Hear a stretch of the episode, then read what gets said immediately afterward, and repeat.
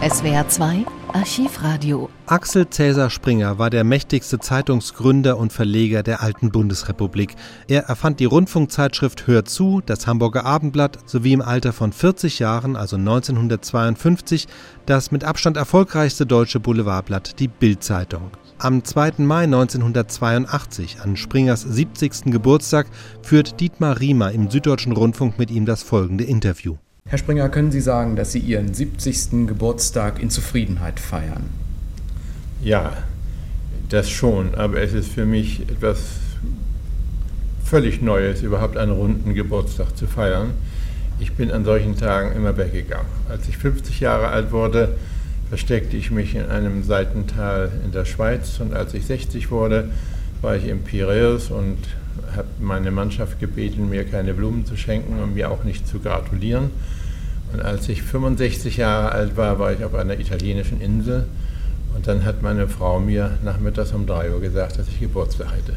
Also es ist, für, es ist was ganz Neues für mich überhaupt, einen 70. einen runden Geburtstag zu feiern.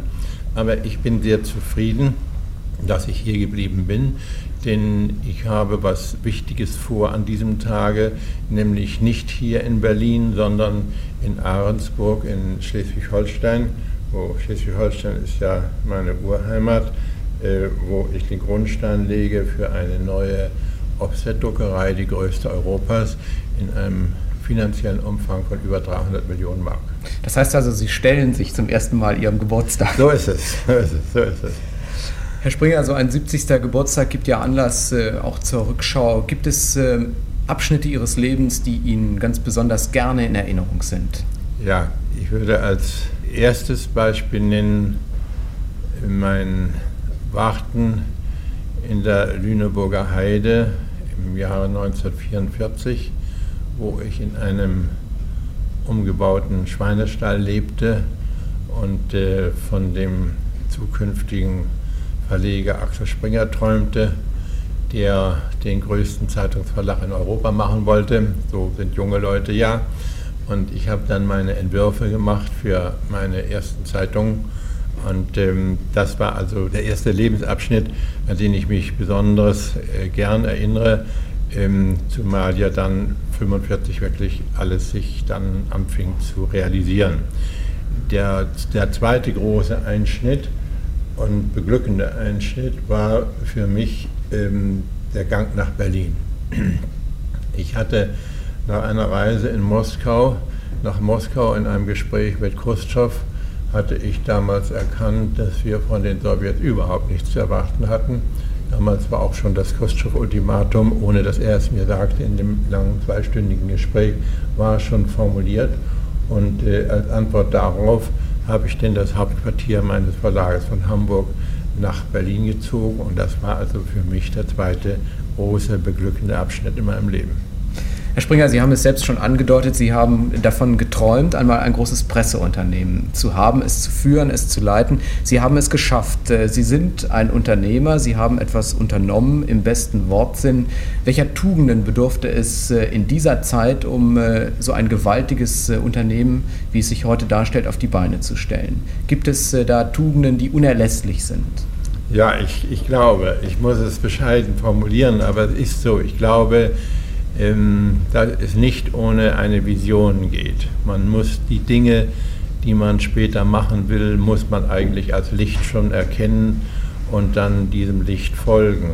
Das bedeutet nicht, dass man nicht noch tausendmal wieder stürzt und, und mhm. äh, den Mut verliert und so weiter, aber das Entscheidende ist doch die große Vision, äh, das, was man will und äh, wo man diesem Ziel unbeirrt folgt. Das ist, glaube ich, das, äh, das Kriterium für sagen wir, erfolgreiche Unternehmer. Ja. Das ist heute modern gesagt, ist das ein realer Utopist. So ist es, so ist es, ja. Ein realer Utopist. Mhm. Herr Springer, was ist Ihnen heute wichtig? Äh, gibt es Dinge, die Ihnen heute so wichtig sind, dass äh, Sie im Vergleich zu früher sagen, das ist in den Mittelpunkt gerückt, da habe ich vielleicht den Akzent heute stärker zu setzen als früher? Welche Dinge sind Ihnen wirklich wichtig heute? Ach Gibt Gott. es da Unterschiede im Gegensatz ja, zu früher?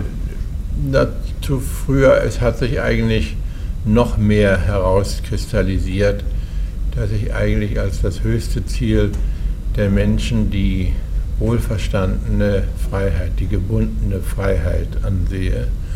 Und die, diese Freiheit, die mir auch über den Nationenbegriff geht, ähm, ich bin kein Nationalist, ich bin für die Freiheit. Und ähm, das scheint mir das äh, Wesentlichste überhaupt zu sein. Und wer sie einmal wie ich in meiner Generation verloren hat, der weiß, wie kostbar sie ist. Und ähm, heute äh, sehe ich bei der Jugend, wie sie manchmal leichtfertig mit dem Wort Freiheit umgeht und auch manchmal mit dem Wort Freizeit verwechselt. Ähm, äh, ich sage das ohne Vorwürfe, denn ich, hab, ich habe so das Gefühl, wer nie die Freiheit verloren hat, weiß eigentlich nicht recht um den großen Wert der Freiheit.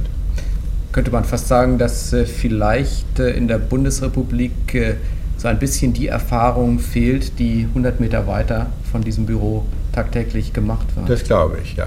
Das glaube ich.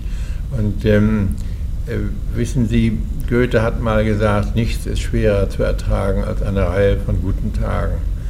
Und ähm, so ist es. Und es gibt wenig Leute, die die guten Tage wirklich ertragen können und immer noch wissen, dass die Freiheit immer noch, noch für den, ihren Preis fordert. Leben wir in guten Tagen, Ihrer Meinung nach? Ja, ja, das, das lebe ich. Ich, lebe, ich meine, ich lebe, wir leben in einer gefährdeten Zeit, aber ich glaube, wenn wir stark sind und maßvoll sind, dann leben wir auch wiederum in einer guten und gesicherten Zeit. Wann ist es den Deutschen jemals so gut gegangen wie heute, trotz aller Krisen und so weiter? Die, das müssen wir alles schon in den Griff kriegen, immer vorausgesetzt, dass wir auf der einen Seite stark bleiben und auf der anderen Seite maßvoll sind. Ja, das hätte Helmut Schmidt auch sagen können. Ja, das ist, ist äh, ich bin äh, Helmut Schmidt, äh, in, in, den Atlantiker Helmut Schmidt habe ich also unaufhörlich unaufhörlich ähm, verteidigt. Er war hier mal, saß er an diesem Tisch und sagte zu mir, Springer, wenn Ihre Blätter noch weiter so gut über mich schreiben, dann kann ich in meiner Partei nicht aushalten. dann habe ich gesagt, aber dann will ich gar nicht erst mit meinen Chefredakteuren sprechen, dann wollen wir mal dabei bleiben. Herr Springer, Sie sind äh, der Chef eines großen privaten Unternehmens, aber der Verleger, das ist sicherlich auch eine irgendwo öffentliche Aufgabe. Hätten Sie auch gerne eine andere öffentliche Aufgabe erfüllt, zum Beispiel in der Politik? Wäre das etwas gewesen, was Sie gereizt hätte, in die Politik zu gehen als Akteur? Äh, äh, diese Frage hat mir in einem Fernsehinterview vor 10, 15 Jahren Herr Habrecht mal gestellt genau dieselbe Frage.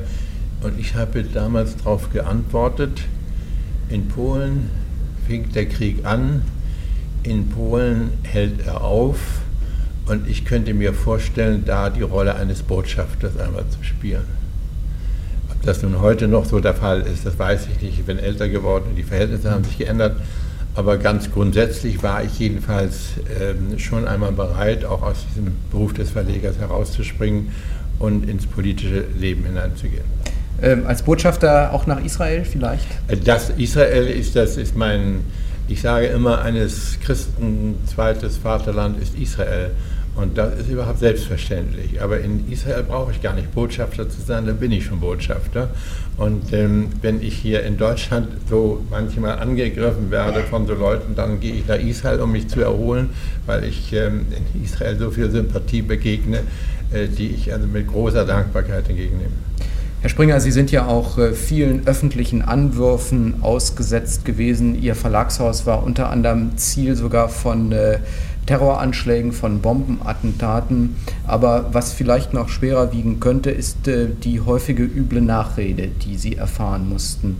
Ist da eigentlich etwas nachgeblieben in Ihnen? Sind Sie voller Ressentiment manchmal? Nein, nein. Ich habe mir ich habe mir äh, die Tugend der Gelassenheit, habe ich mir erkämpft. Und ich muss Ihnen auch sagen, äh, all diese Angriffe und was da so passiert, das sind die zugespitzten äh, Formulierungen einer Minderheit. Äh, voller Dankbarkeit muss ich sagen, dass die schweigende Mehrheit, die gar nicht schweigt, sondern dass die, Schweig, die Mehrheit eigentlich zu mir steht. Und äh, dafür bin ich sehr dankbar. Und das andere muss man eben tragen. Ich glaube, wenn an einem Mann überhaupt ein bisschen etwas dran ist, dann muss er eben auch ähm, Gegnerschaft haben, leider auch Feindschaft.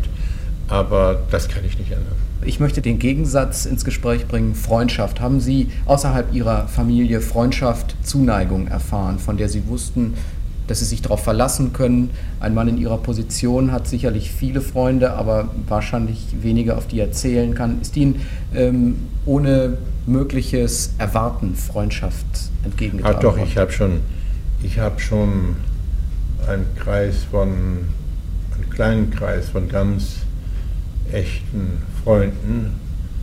Ähm, Dinge haben es so gebracht, dass das zugleich Mitglieder dieses Hauses sind. Das sind auch meine persönlichen Freunde. Die sitzen in den Redaktionen und sie sitzen auch hier in der Verwaltung.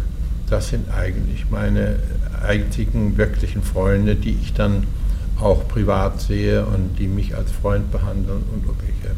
Das ist dann doch ähm, das Klima einer Wagenburg? Weiß nicht, ja, vielleicht. Aber ich fühle mich wohl dabei. Herr Springer, Sie haben in Ihrem unternehmerischen Leben, im privaten Leben sicher sehr viele Entscheidungen treffen müssen und auch getroffen. Gab es Entscheidungen, die Sie im heutigen Lichte für grundsätzlich falsch halten, die Sie revidieren würden, wenn Sie könnten? Ja, also ich muss in aller Bescheidenheit sagen, ich habe unendlich viel falsch gemacht.